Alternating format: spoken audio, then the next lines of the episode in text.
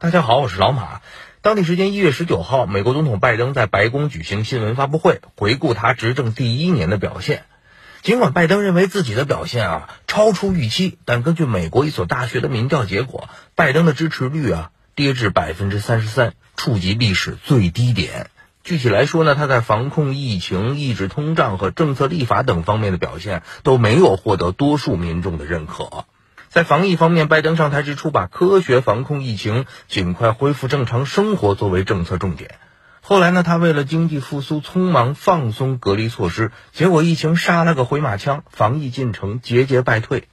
在经济方面，尽管拜登推动国会通过大规模基础设施建设法案，增加了一些就业机会，但通货膨胀却达到了近四十年的最高水平，消费品价格上涨了百分之七。在政治方面，美国两党争斗和社会撕裂加剧，导致拜登无法通过国会立法去实现诸如缓和种族矛盾、控制枪支泛滥、管控边境移民和制止暴力执法等政策项目。现在呢，拜登只能带着垫底的支持率走向总统任期的第二年。